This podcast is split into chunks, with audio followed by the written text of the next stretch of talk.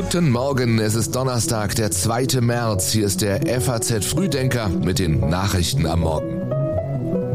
Und das ist das Wichtigste für Sie heute. Olaf Scholz spricht über die Zeitenwende. Baerbock erwartet beim G20-Treffen Einigkeit gegen Russland. Und ein Gericht verhandelt erstmals wegen Handyblitzern. Gleich mehr dazu.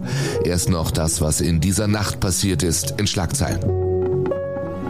In Argentinien hat es einen massiven Stromausfall gegeben. 20 Millionen Menschen waren ohne Strom, weil eine Leitung gebrannt hatte. US-Justizminister Garland hat den Chef der russischen Söldnertruppe Wagner als Kriegsverbrecher bezeichnet. Das US-Justizministerium helfe Kiew dabei, seit dem russischen Einmarsch in die Ukraine mutmaßlich begangene Kriegsverbrechen zu untersuchen, sagte der Minister in einer Anhörung des US-Senats. Und Tesla setzt sich ehrgeizige Ziele, mehr und günstigere E-Autos kündigt Elon Musk beim Investorentag an, allerdings keine neuen Modelle. Patrick Schleret hat die Texte für den FAZ Frühdenker Newsletter geschrieben. Ich bin Jan Malte Andresen. Einen schönen guten Morgen Ihnen allen. Wir erleben eine Zeitenwende. Und das bedeutet, die Welt danach ist nicht mehr dieselbe wie die Welt davor. Da war sie wieder, die Zeitenwende. Immer und immer wieder haben wir dieses Zitat gehört. Die Zeitenwende wurde sogar zum Wort des vergangenen Jahres. Heute ist sie wieder Thema im Bundestag. Olaf Scholz zieht Bilanz. Seine Regierungserklärung trägt den Titel Ein Jahr Zeitenwende. Diese Zeitenwende stellt auch uns und unser Land auf eine harte Probe. Viele machen sich Sorgen wegen des Kriegs, sagte der Kanzler in seiner Neujahrsansprache. Heute sind 25 Minuten für die Regierungserklärung angesetzt. Danach wird debattiert über das, was diese Zeitenwende bis heute gebracht hat. Fassen wir mal zusammen. Zuerst wurden Schutzhelme geliefert, dann Panzerfäuste und Stinger-Raketen. Nun sollen bis Ende des Monats Kampfpanzer geliefert werden. Deutschland hat die Ukraine inzwischen mit Waffen und Ausrüstung für fast 2,6 Milliarden Milliarden Euro unterstützt. Das Tempo bei der Modernisierung der Bundeswehr wird von der Opposition allerdings kritisiert. Vom NATO-Ziel, zwei Prozent des Bruttoinlandsprodukts für Verteidigung auszugeben, ist Deutschland mit 1,44 Prozent vergangenes Jahr weiterhin weit entfernt. Verteidigungsminister Pistorius gab bei einer Veranstaltung der SPD-Bundestagsfraktion zu, wir haben keine Streitkräfte, die verteidigungsfähig sind, also verteidigungsfähig gegenüber einem offensiv brutal geführten Angriffskrieg. Back to the future. Wir reden nämlich über Themen, und über Fähigkeiten, über die wir schon vor 30 Jahren mal geredet haben und in denen wir richtig gut waren. Diese Fähigkeiten gilt es jetzt wieder neu zu erlernen. Wir hatten sie drauf, jetzt müssen wir sie neu erlernen, neu äh, implementieren in den Streitkräften. Das wird die große Herausforderung der nächsten Jahre sein. Für die Bundeswehr und für die Bündnisversprechen fordert Pistorius einen deutlich steigenden Etat. 10 Milliarden pro Jahr seien nötig. Der Ukraine-Krieg ist heute Thema auf der ganz großen Weltbühne. Allerdings ist beim Treffen der G20-Außenminister in Neu-Delhi heute wenig Einigkeit zu erwarten. Auch wenn die deutsche Außenministerin Annalena Baerbock einen Schulterschluss gegen Russland fordert. Vor der Abreise nach Neu-Delhi sagte sie, man müsse dem zynischen Spiel Russlands entgegentreten, das versucht, einen Keil in die Weltgemeinschaft zu treiben. Dass die Weltgemeinschaft jedoch alles andere als einig in Sachen Ukraine ist. Das zeigte kürzlich schon das G20-Finanzministertreffen in Indien, bei dem keine gemeinsame Abschlusserklärung zustande kam. Für Annalena Baerbock indes ist klar, Russia must withdraw its troops. Russland muss seine Truppen abziehen. Russland muss die Bombardierung stoppen. Russland muss zur UN-Charta zurückkehren. Jeder von uns hat heute die Möglichkeit, zu diesem Friedensplan beizutragen und dem Aggressor zu sagen, dass er aufhören soll. So die Außenministerin vergangene Woche bei ihrer Rede vor den Vereinten Nationen. Mit Spannung wird heute der Auftritt des russischen Außenministers Sergei Lavrov erwartet. Beim letzten Treffen der G20-Außenminister auf Bali verließ er den Saal nach seiner Rede und hörte die Wortmeldungen seiner Kritiker nicht mehr an. Es ist das größte Treffen des rechten Lagers in den USA. Bei der CPAC-Konferenz, die am Abend in Maryland begann, tummeln sich auch diesmal Trump-Anhänger, Verschwörungsgläubige und die religiöse Rechte, um gemeinsame Feindbilder zu pflegen und über einen angeblichen Wahlbetrug zu fantasieren. Der Höhepunkt Donald Trumps großer Auftritt am Samstag. Das wird dann wohl wieder so klingen wie vor zwei Jahren, als Donald Trump nur die Namen seiner politischen Gegner ins Mikro rufen muss und der Saal in seinem Sinne reagiert. And of course the warmonger, a person that loves seeing our troops fighting, Liz Cheney. How about that?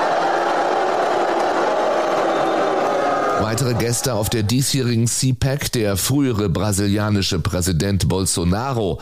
Seine Anhänger haben in Brasilia ja zuletzt gezielt demokratische Institutionen angegriffen und damit für eine Art Neuauflage des Sturms auf das Kapitol in den USA gesorgt.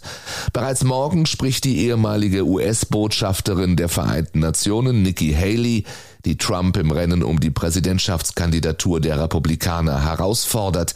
Interessant ist aber auch, wer nicht kommt. Two names will not be there. Let's uh, talk about who is not attending CPAC. Yes, noticeable names that haven't officially jumped in that presidential race, but could. Former Vice President Mike Pence and Governor Ron DeSantis. Also Floridas Gouverneur Ron DeSantis und der frühere Vizepräsident Mike Pence, beide werden ja auch als Präsident Präsidentschaftskandidaten gehandelt und beide halten sich wie viele andere prominente Republikaner von der Konferenz fern.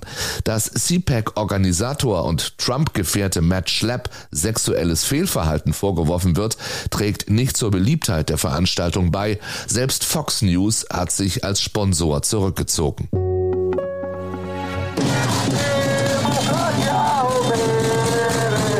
Seit Wochen demonstrieren in Israel regelmäßig Tausende gegen die Justizreform der Regierung. Neu ist, dass in Tel Aviv in einem solchen Ausmaß auch unter der Woche demonstriert wird. Neu ist aber auch, dass die Polizei mit einer für Tel Aviv ungewohnten Härte gegen die Blockaden vorgeht. Einer Auffahrt drängten berittene Polizisten gestern die Demonstranten zurück. Blendgranaten und Tränengas wurden abgefeuert. Es kam zu mehreren Festnahmen. Der Minister für nationale Sicherheit wies die Polizei an, Straßenblockaden zu verhindern und forderte Null Toleranz für Anarchisten. Nach Plänen der rechtsreligiösen Regierung unter Ministerpräsident Netanyahu soll das Parlament künftig mit einfacher Mehrheit Entscheidungen des obersten Gerichts aufheben können. Politiker sollen bei der Ernennung von Richtern mehr Einfluss bekommen. Kritiker sehen die Gewaltenteilung in Gefahr und fürchten um den Zustand der israelischen Demokratie. Viele Führungspersönlichkeiten wie frühere ranghohe Staatsbedienstete oder Offiziere beteiligen sich an dem Protest. Reservisten wollen den Dienst verweigern, wenn die geplanten Gesetzesänderungen durchgehen. Kehrtwende der noch regierenden Bürgermeisterin in Berlin. Es kam, wie gestern prophezeit, Franziska Giffey will Koalitionsverhandlungen mit der CDU, strebt also eine große Koalition an. Ich mache es für Berlin und ich mache das für die SPD, weil ich weiterdenke, als jetzt ein Amt zu bekommen und in drei Jahren eine SPD zu sehen, die in einer noch schwierigeren Lage ist als jetzt. So Franziska Giffey am Abend, nachdem der Landesvorstand der SPD ihrem Vorschlag zugestimmt hat, mit der CDU über ein Bündnis zu verhandeln. 25 SPD-Vorstandsmitglieder stimmten dafür, 12 dagegen. Enthaltungen gab es keine. Wir haben mit der CDU festgestellt, dass es sehr große Schnittmengen gab und gibt und dass es auch ein großes Entgegenkommen gab seitens der CDU.